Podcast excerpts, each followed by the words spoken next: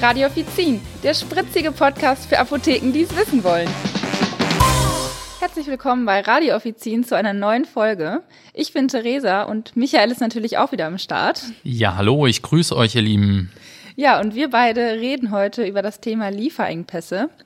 Ich denke, Lieferengpässe sind für uns alle keine Neuheit mehr. 2018 waren wir wirklich sehr gesegnet davon und es waren einige dabei, die ja deutliche Auswirkungen auf unseren Apothekenalltag hatten äh, und natürlich auch ordentlich durch die Presse gegangen sind.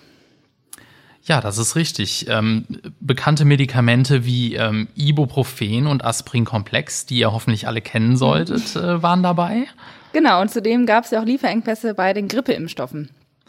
Und ein ganz besonderer Fall war auch noch äh, der Wirkstoff Valsartan und die Verunreinigungen dazu. Genau, also mir ging diese ganzen äh, ja, wie soll ich sagen, Lieferengpässe und ganzen Problemchen äh, wirklich auf Keks. Also ich habe in der Apotheke von meinen Kollegen davon erfahren, das ist immer so, gerade weil ich nur ein paar Stunden in der Woche in der Apotheke bin, klären mich dann immer so kurz, bevor ich anfange, meine Kollegen auf, was gibt's Neues, was steht an, äh, ne? oder genau, wo muss man drauf hinweisen und äh, ja, da kam dann ja wirklich 2018 einiges und äh, ja, war wirklich verwundert darüber und auch irgendwie verärgert und bin froh, wenn das äh, ja ein Ende hat irgendwann und wieder alles geregelt ist.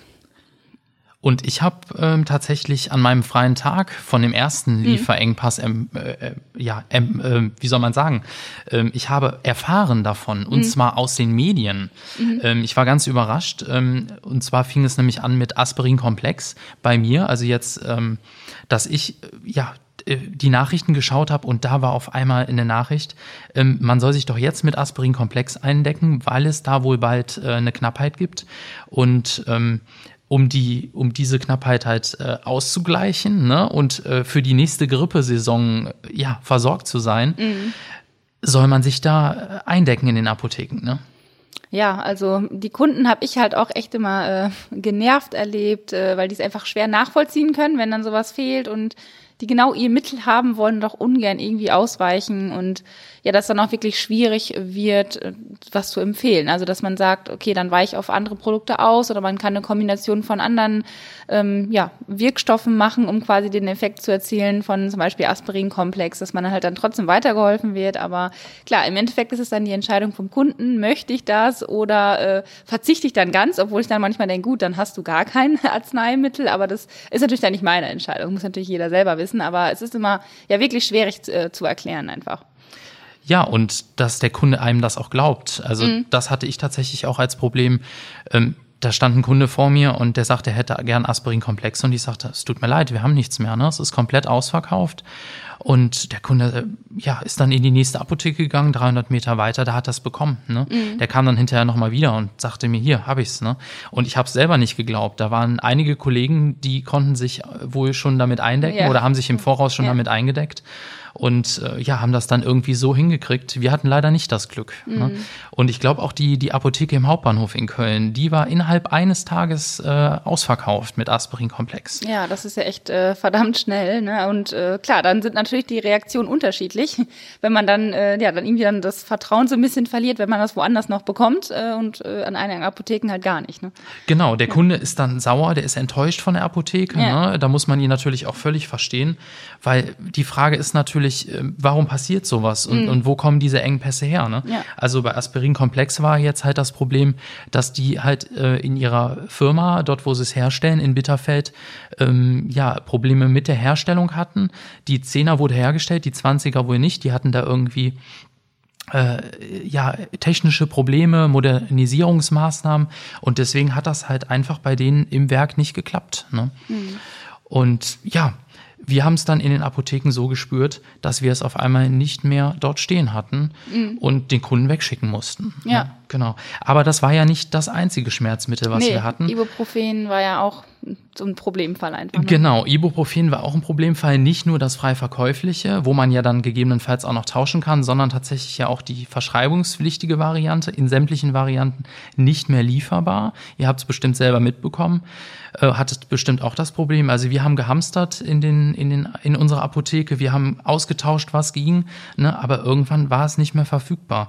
Ja, Problem war auch bei denen, hatten ähm, ähm, wirklich eine in der Produktionsstätte am Standort in, äh, in den USA.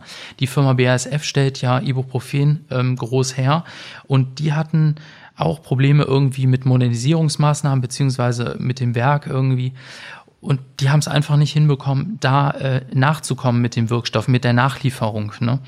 Und deswegen kam es einfach dazu. Ne? Genau. Ja, bei den Grippeimpfstoffen hatten wir auch die Lieferengpässe. Da gab es ja verschiedene Gründe auch. Ähm, das ist einmal so, die Hersteller, die planen halt den Bedarf zwei bis vier Jahre im Voraus und nicht ähm, akut dann in dem Jahr, äh, wo die Grippe dann ist. Das ist natürlich dann ein großes Problem, äh, weil auch einfach immer wieder so kurzfristige Änderungen eintreten können, die dann einfach zu diesen ja, Engpässen einfach führen. Ne? Zum Beispiel, dass die Ständige Impfkommission ähm, einfach eine Änderung ähm, empfiehlt, zum Beispiel von der Dreifachimpfung auf die Vierfachimpfung. Äh, und dadurch wird natürlich automatisch auch einfach mehr gebraucht. Und außerdem war es halt so, dass 2017, äh, 18 ja die Grippesaison generell einfach sehr stark war, weil die Medien viel berichten und natürlich, wo viel berichtet wird, wird natürlich auch viel, ähm, ja, zieht natürlich dann vieles mit sich und die Leute reagieren entsprechend drauf und möchten sich halt dann doch impfen lassen, die vielleicht vorher gar nicht äh, über eine Impfung nachgedacht haben. Ne? Ja, na klar. Vor allem, ähm, ich habe auch gehört, äh, laut einer Umfrage äh, zeigte sich, dass sich ähm, aufgrund der schweren Grippesaison oder der schweren Grippefälle aus den vergangenen Jahren oder aus dem vergangenen Jahr weitaus mehr Menschen hätten impfen äh, lassen, wenn halt äh, Impfstoff vorhanden gewesen wäre. Ne? Mhm. Und das war natürlich auch ein großes Problem. Also laut Bundesministerium gab es sogar eine Million mehr Impfdosen als im Vorjahr. Ja, aber wenn die Nachfrage einfach so hoch ist, dann reicht selbst das nicht aus. Ne? Also schon krass. Nochmal zu der Herstellung ein Fun Fact. Äh, die Grippeviren, die müssen nämlich in so lebenden Zellkulturen gezüchtet werden. Und das wird oft in so speziellen Hühnereiern gemacht. Äh, und dass die natürlich nicht äh, so schnell da zur Verfügung stehen, ist natürlich logisch. Äh, das ist halt einfach das Problem dabei, dass halt pro Ei auch einfach nur eine Impfdosis hergestellt werden kann. Ach, ähm, pro Ei? Echt? Ja, also das, das wusste ist, ich auch noch nicht. Ja, Sehr interessant. Mhm. Genau. Ähm, das ist natürlich klar, dass dann einfach eine große Menge nötig ist und die ganze Nachproduktion halt dann auch ein locker ein halbes Jahr dauern kann. Und tatsächlich liegt die konkrete Planung ja in der Verantwortung der einzelnen Bundesländer. Ähm, also die Grippeimpfstoffe waren wohl nicht übergleich verteilt und sind dann äh, teilweise wirklich knapp geworden. Ne? Und die einzelnen Länder haben dann die Engpässe ausgerufen. Die sind nämlich dafür eigenverantwortlich. Und der Bundesminister der für Gesundheit, der Jens Spahn, hat dann auch die offizielle Versor den offiziellen Versorgungsengpass ausgerufen, was wohl auch gar nicht so oft vorkommt. Also es mhm. war wohl ein Sonderfall. Ne? Ja, das hatte ja dann die Folge, dass halt zumindest Ärzte und Apotheker äh, ne, die Erlaubnis haben, sich gegenseitig so zu versorgen äh, und auch die Erlaubnis, dass man die Impfstoffe aus dem Ausland importieren kann. Da gibt's quasi nur den Haken bei, dass dann natürlich die Apotheker häufig draufzahlen.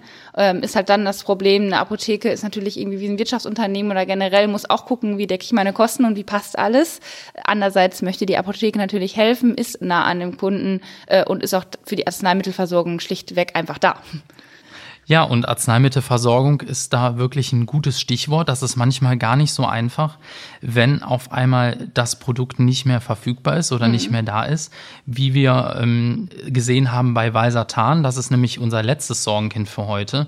Da sind nämlich Verunreinigungen bei einem oder bei dem chinesischen Auftragsproduzenten gefunden worden. Ja, und das waren jetzt ja nicht nur einmal, dass man so Verunreinigungen gefunden hat, sondern mehrfach.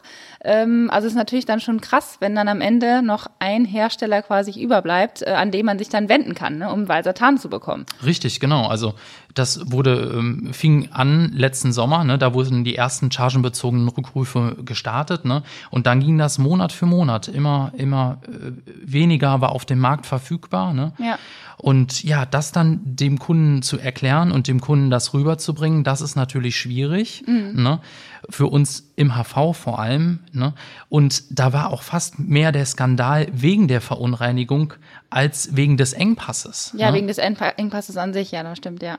Ja, zu dem Thema Engpass generell fällt mir jetzt ein, im Januar ähm, ist es ja so, dass ja einige Apotheken einfach eingeschneit sind äh, und da die Lieferung gar nicht erst durchkommen. Also selbst so kann es zu einem Engpass kommen, wenn man so möchte. Ja, so viel zum Thema. Ähm, Engpass auf dem Bergpass. Ne? Ja. ja, also wie man sieht, Lieferengpässe haben natürlich ganz viele verschiedene Gründe. Wichtig ist natürlich, dass wir die Gründe kennen und dass wir auch dementsprechend informieren können und diese Infos auch an unsere Kunden weitergeben können. Ganz, ganz wichtig. Also wir benutzen zum Beispiel eine App bei uns ähm, in der Apotheke, ein Tablet, äh, wo wir täglich äh, nachschauen können, was ist da los, was gibt's für Lieferengpässe oder ähm, was gibt's für Rückrufe? Also wirklich ganz aktuell, ganz interessant. Und das kann man auch dem Kunden dann im mhm. Fall des Falles mal zeigen, wenn, wenn er das nicht glaubt. Ne? Ja, genau, dann also, ist das so ein bisschen äh, aussagekräftiger oder ja, genau, hat also das irgendwie so nach dem Gefühl, er hat schwarz auf weiß und sieht richtig. es da.